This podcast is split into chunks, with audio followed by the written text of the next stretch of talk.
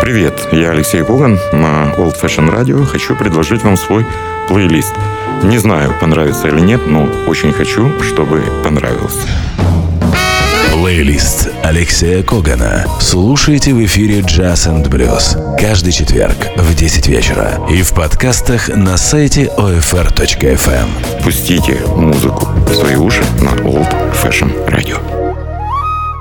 Вітаю всіх, хто продовжує слухати Old Fashion Radio. Зараз програма плейліст від Олексія Когана, і у вас є нагода послухати, що я підготував для вас.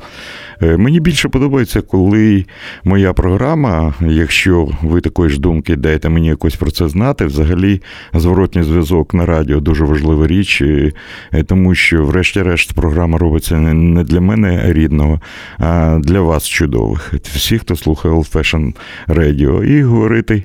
І буду щасливий, якщо е, якась музика представлена в програмі, потрапить в ваші гаджети чи в ваші комп'ютери.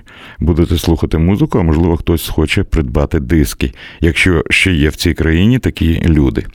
Е, сьогоднішню програму я назвав Sounds from ECM, тобто звуки від компанії ECM, дуже відомої е, компанії громзапису, якою багато років е, керує Манфред Айхер, фантастичний саунд-продюсер і продюсер.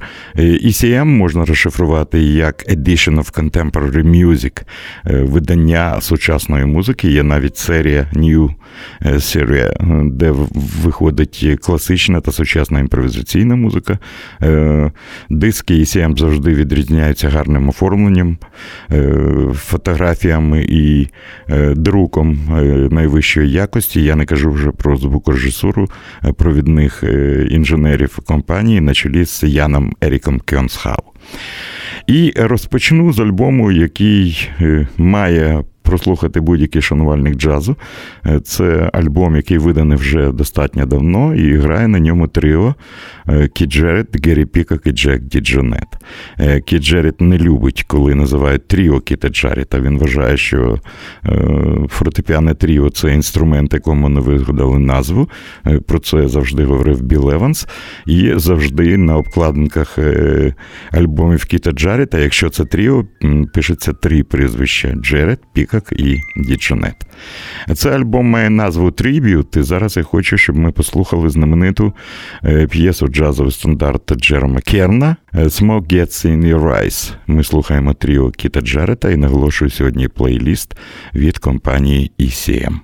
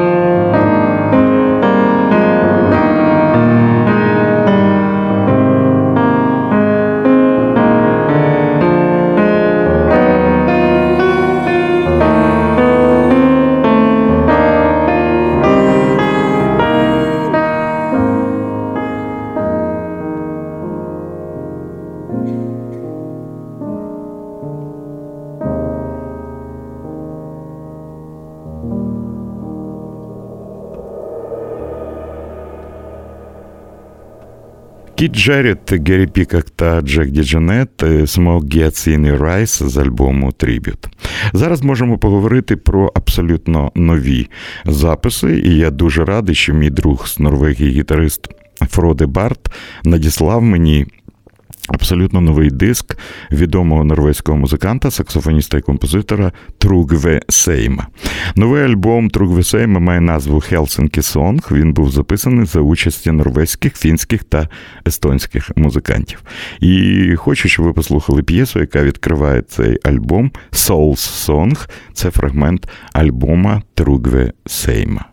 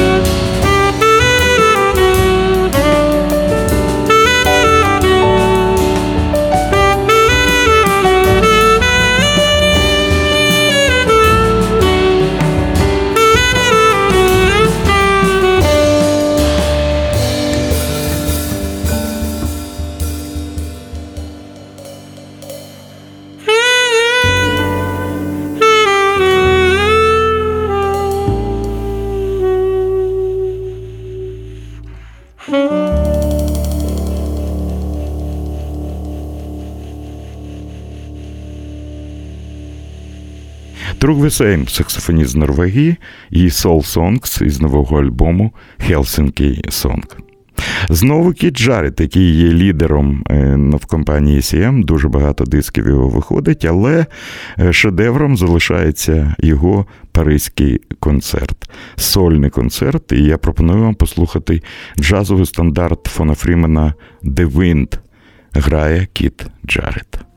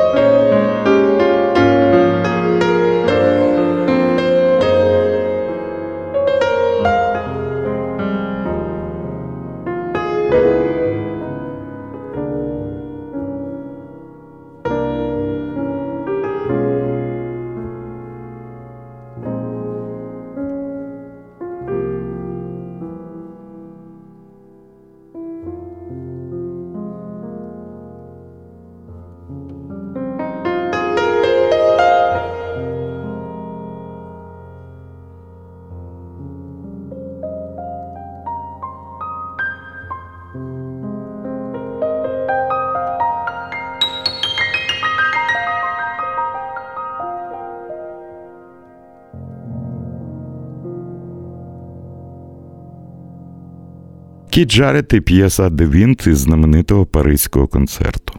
Нагадую, що сьогодні на Old Fashion Radio плейліст Sounds from ECM. Ми слухаємо записи видатної компанії Edition of Contemporary Music. Нещодавно я побував в Варшаві, і це було трошки сумно і зворушливо, коли головний редактор журналу Jazz Forum е, передав для мене останній диск видатного польського трубача. Я мав честь бути з ним знайомим, робити його концерти в Україні Томаша Станько. Мені передали останній альбом, який видала компанія ECM, який має назву December Avenue. Е, Томаш Станько грає тут е, шикарним так званим нью-йоркським квартетом. Девід Вірелес на фортепіано, Рубен Роджерс на контрабасі та Джеральд Клівер на барабанах. Young Girl in Flower. Е, я б навіть не сказав, що це п'єса, це така музична картина, якщо хочете. Навіть не картина, а замальовка. Один з настроїв, численних настроїв трубача Томаша Станько. Thank you.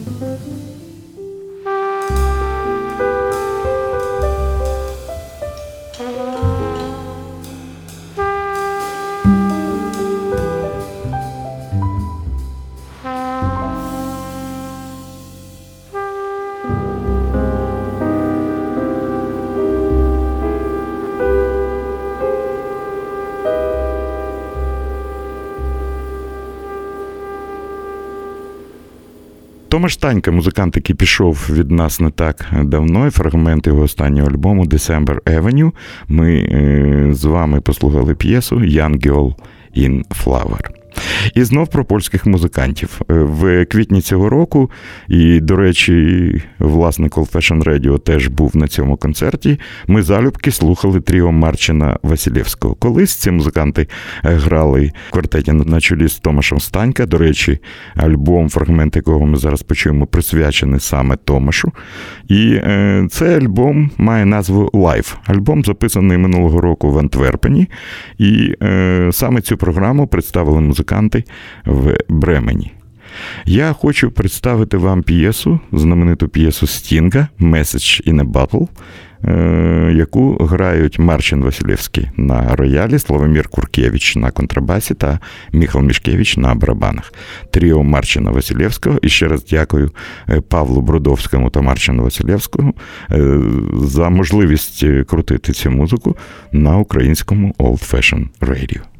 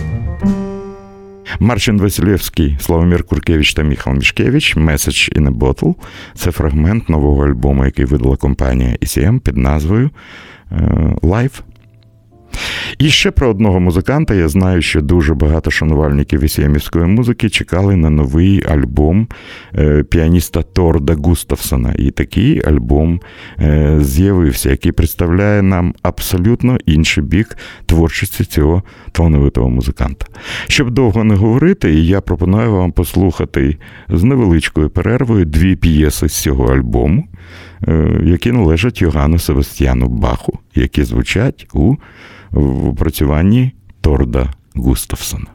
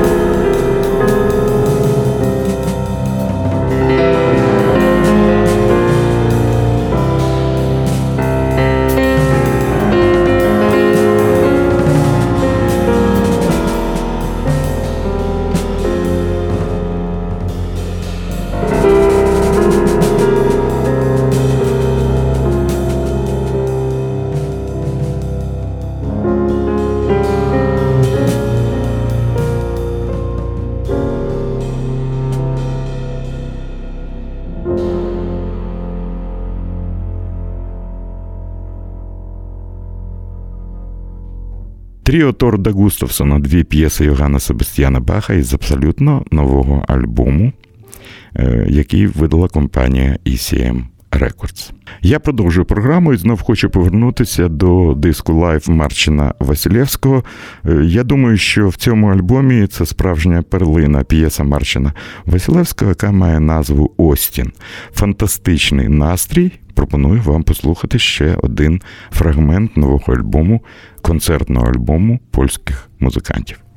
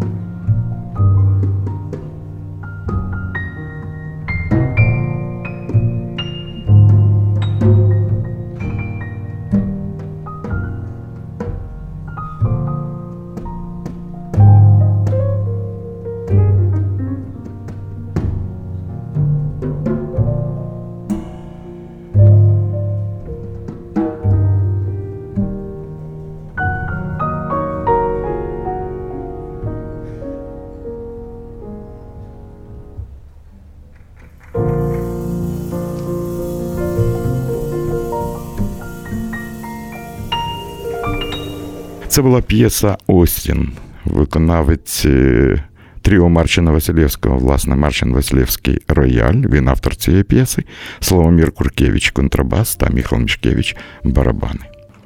Я продовжую програму, і зараз у вас є нагода одну з моїх заставок послухати нарешті цілком. Так буває. Скажу тільки, що одна з моїх улюблених п'єс, яка увійшла в альбом Пета Метіні Off Ramp, альбом давній 82-го року, але це не змінює е, настрій цієї п'єси. Вона звучить як заставка. Е, до речі, з дозволу Пета Метіні Лайла Мейса. Однак сьогодні від першої до останньої ноти. Це дуже е, красива п'єса з дивною назвою Оля можна перекласти як з молоком. Якщо вірити джерелам з інтернету, автор цієї п'єси не Пет Метіні, він тільки виконавець, створив її е, клавішник і піаніст Лайл Мейс. І що цікаво, ця п'єса народилася у Мейса після відвідин е, художньої виставки людей із хворою психікою. Лайл Мейс був вражений картинами одного дідуся, і наступного ранку з'явилася ця фантастична п'єса. Отже, Пет Метіні та Лайл Мейс Au Lait з альбому Офремп.